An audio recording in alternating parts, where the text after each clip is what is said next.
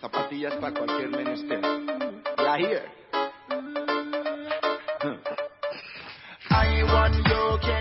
Como cada viernes está aquí el hombre del que yo pediría su libro en el arbolito de Navidad Papá Noel si no lo tuviera ya. No lo voy a pedir de vuelta porque ya lo tengo. ¿Eh? ¿Usted, ah, ¿usted tiene que pedirle que, lo, que se lo firme? Podríamos. No lo, ¿eh? no lo tengo, no lo tengo eh, firmado. Bueno, puede ser una, una misiva de fin de año. ¿Cómo le va, Leo Ferri? ¿Qué dice? ¿Qué tal? Buenas tardes a todos. ¿Cómo andan? Bien, ¿y Ud, usted es navideño, Leo, o no? No tanto, debo decir, como, como se podrán imaginar. lo intuía, porque Ferri, Ferri tiene otro termostato. Ferri tiene otro termostato. Eh, se lo envidio. Yo soy un tipo que, viste, que me voy rápido en el tono para arriba y para abajo. Y Leo es como un tipo que vos lo ves y mantiene la calma. El tipo es es el piloto Ponele. que querés tener en, en- en el, en el vuelo turbulento. Puede ser, puede ser un poco así, aunque a veces pierdo la calma, a veces me pongo nervioso, como todo el mundo, soy una persona más. Pero sí, no soy tan navideño, no soy tan de festejar cumpleaños, debe ser porque cumplo en febrero, entonces, viste, nunca tuve gran fiesta. Pero bueno, son esos traumas con los que cargamos los que, los que cumplimos en, en- en febrero y que arrastramos a todas las celebraciones anuales, creo yo. Eh, Esa es mi teoría. Puede ser, ¿eh? Leo, además, pasa que Leo no está en la pavada como nosotros, no está en el pan dulce. Leo es un tipo que arregla paredes, es un tipo que está capacitado y evolucionado para la vida. Es el Leo constructor. Claro, es un tipo que de verdad sirve. Si viene, si viene un ataque alienígena, Leo sobrevive. Olvídate, genera valor agregado, genera valor y nosotros... Sí, Porque sí. sabe Carly. armarse el búnker, porque aprendió a revocar fino. Eh, antes, de antes de darle las zapatillas, ¿cuál es su... eh, yo- nosotros porque lo vemos siempre en sus historias ahí con, con cuestiones que tienen que ver con arreglos y más. ¿Cuál es su mayor talento albañileril? Eh, me sale bien. Bueno, pintar creo que pinta más o menos cualquiera, ¿no? No, no tiene demasiado secreto. Eh, los pisos flotantes que he puesto han quedado muy bien. Ah, Yo- eso sí, lo vi. Pero pará, es como que venga Martité y te diga, ¿me entendés? El- la espuma de remolacha que hice es Cuando como... hago el brownie con dulce de leche, Claro. el, el, el aireado me sale bien. Claro, ¿cómo hago para...? No tengo ni idea cómo se pone un piso flotante. Qué maestro. Yo vi el Sí, video, yo vi el video y me dio mucha ansiedad ya pensar en, lo- en la dedicación y la planificación que tenía que hacer para poner los rectángulos. ah, ¿De qué ah. estás hablando? Yo le, le explicaba a mi hijo, que en un momentito se animó a ayudarme y después se desanimó al toque, que para todo hace falta un método, para todo. ¿no? Para todo, para preparar una columna de radio, para ser periodista, para escribir una nota y para poner un piso tenés que presentar, tomar medidas, bajar, cortar y hacer así y se llega. Es un día de trabajo más o menos, no mucho más que eso. Te voy a decir Eso es lo que me sale y después me gustan me gustan las herramientas en general. Eh, no sé, todo todo lo que sea hacer eh, No me voy a genera dejar un, un no quiero eno- dejar un de enorme pasar algo. No quiero dejar pasar algo. Dijo la palabra presentar. Eso es de los que saben Ese hacer chabón que sabe, ese chabón que... Y te digo algo, dijo, todo en la vida necesita un método. Con menos que eso, hubo gente que da charlas a nivel Charlas internacional. TED, el método. Ferry, El el método, método Ferry. Ferry. Claro. ¿Por qué no estamos currando con eso, Leo? El Porque-. Ferry, estás para más, Ferry. Ya la el palabra presentar es un montón. Es el momento. porque somos honestos, por eso nos estamos currando, estamos, estamos currando con las zapatillas, muchachos, es así. ¿De qué viene hoy, Leo, ahora sí, saliendo de la albañilería? ¿De qué viene? Ustedes saben que el movimiento Black Lives Matter fue uno de los grandes hechos de este 2020. No vamos a hacer un anuario, creo yo, en esta columna, o sí, pero bueno, eh, hablamos de él eh, dos veces este año, en la primera columna, cuando hicimos un, un repaso de lo que había sucedido hasta ese momento, y también en el sexto, sexto episodio, cuando hablamos de LeBron James Claro. las protestas contra la, la discriminación, la desigualdad, la falta de derechos y, digamos, por la visibilización de los problemas de la comunidad negra, no son nuevas y en el deporte ya hay un hecho histórico que hoy vamos a repasar, pero no de la misma manera que se lo repasa en, en otros lados. En los Juegos Olímpicos de México de 1968, situémonos en esa época, tiempo de Guerra Fría, de Mayo francés, de Vietnam, de Martin Luther King, King perdón, y de Bobby Kennedy eh, como figuras, grandes figuras que morían asesinadas justo en ese mismo año. Juegos Olímpicos, entonces decíamos, tras ganar los 200 metros, los atletas Tommy Smith y John Carlos, que ganaron el oro y el bronce respectivamente, subieron al podio a recibir sus medallas y cuando empieza a sonar el himno nacional de los Estados Unidos, levantan su puño en alto como señal de protesta por los derechos civiles negros en los Estados Unidos. El saludo del Black Power, del poder negro, es uno de los símbolos de los Panteras Negras, una organización política nacionalista negra activa entre 1966 y 1982. Quienes pertenecieron a esa organización todavía se identifican como miembros, pero la organización ya no está activa.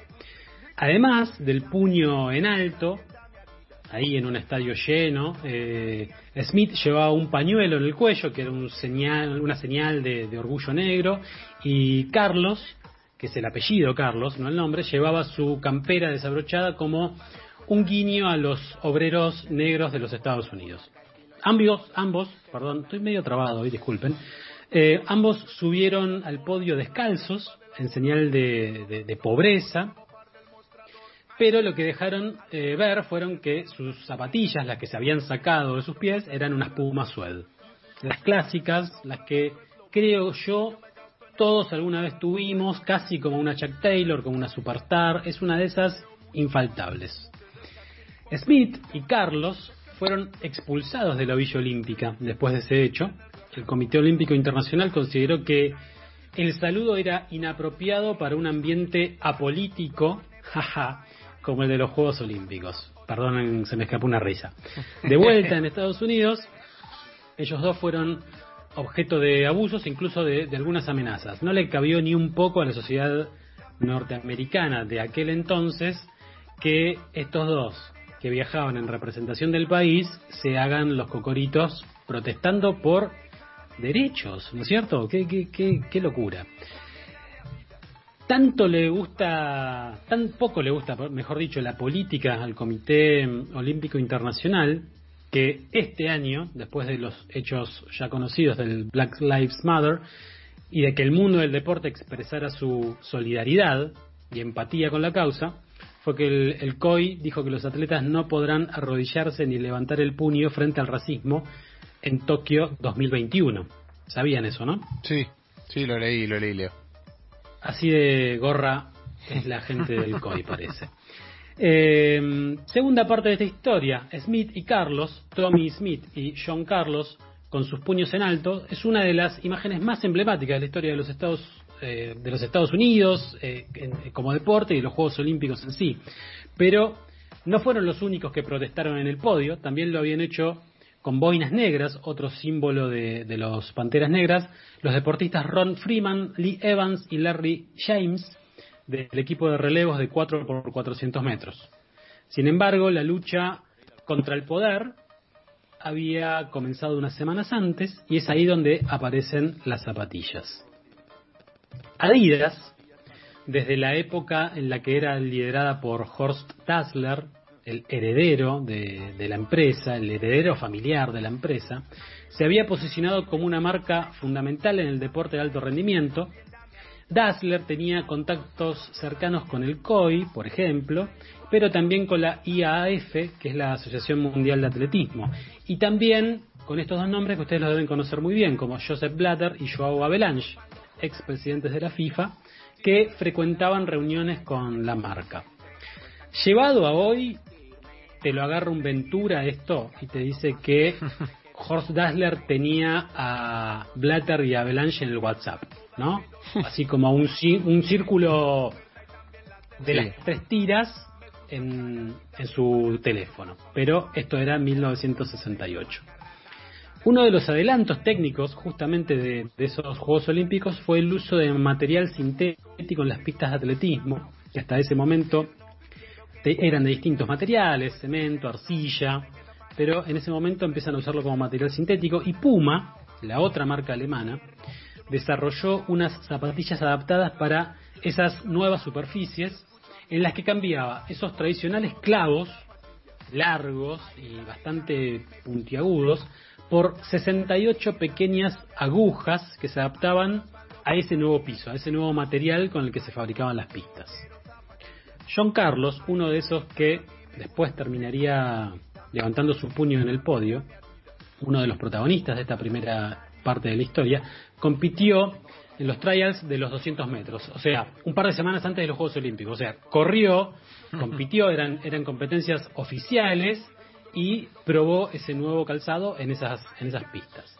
Calzaba esas zapatillas que se llamaban Puma Brush Spikes y el resultado fue nada menos que el récord del mundo con 19,92 segundos para ese momento, que como cualquier otro récord debía ser aprobado por la Asociación Internacional de Atletismo o Federación de Atletismo.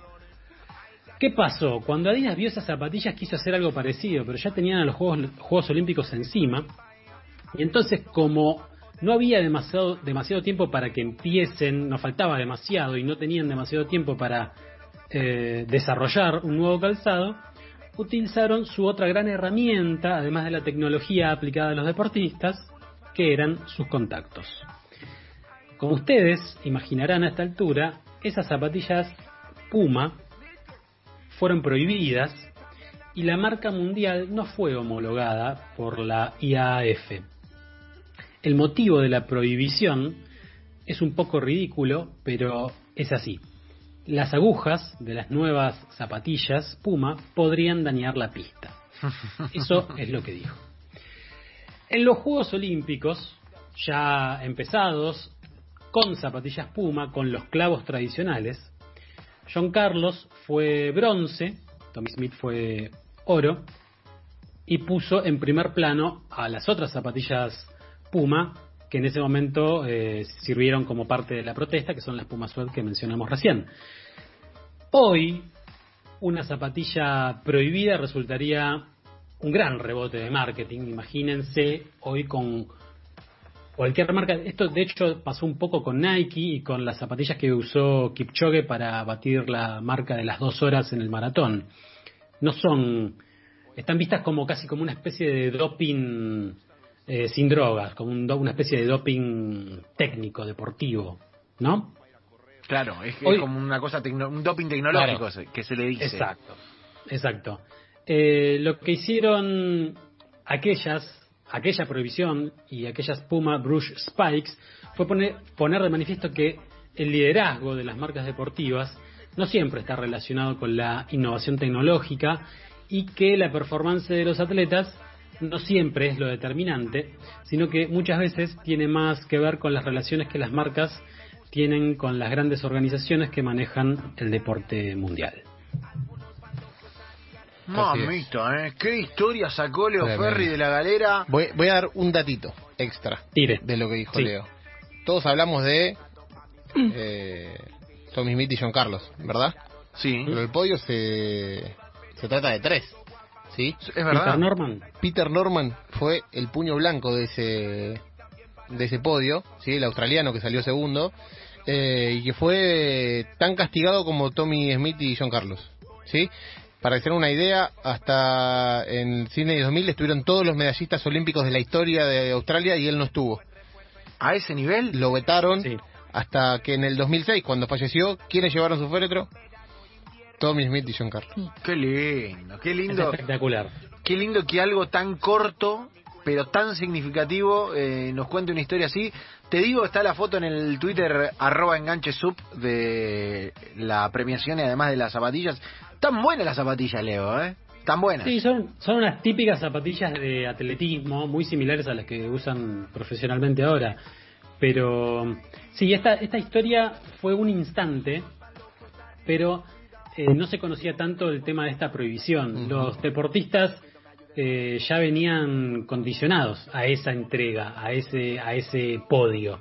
Ya les habían tirado abajo una marca mundial, ya les dijeron, no, ustedes con esto no pueden correr, y no era una cuestión de, de deslealtad deportiva, era una cuestión de negocios. La verdad que eh, cuando supe esta historia me la anoté ahí en mi, en mi listita de pendientes como para tirarla acá porque me parecía que era muy linda. Impecable Leo Ferri, Leito como siempre, laburazo, pueden volver a escuchar las columnas en el Spotify de arroba enganche sub o en realidad en enganche radio en Spotify y Leo tu sitio, vendeme antes de despedirnos. Ah, tengo una paginita, sí, que se llama enzapatillas.com.ar. Ahí subo el laburo de, de- de todos los años, suben estas columnas también, por supuesto, que es una de las cosas más lindas que vengo haciendo en este 2020 nefasto. Eh, Pero sí, ahí hay de todo un poquito para leer, que no todo tiene que ver con zapatillas, por suerte, para todos. Lo cuenta y lo dice Leo Ferri, nuestro especialista en zapatillas y en pisos flotantes, al menos el, me- el que más sabe de ambas cuestiones en este equipo. Claro. Leito, gracias y gran abrazo, hermano. Abrazos, chau chau.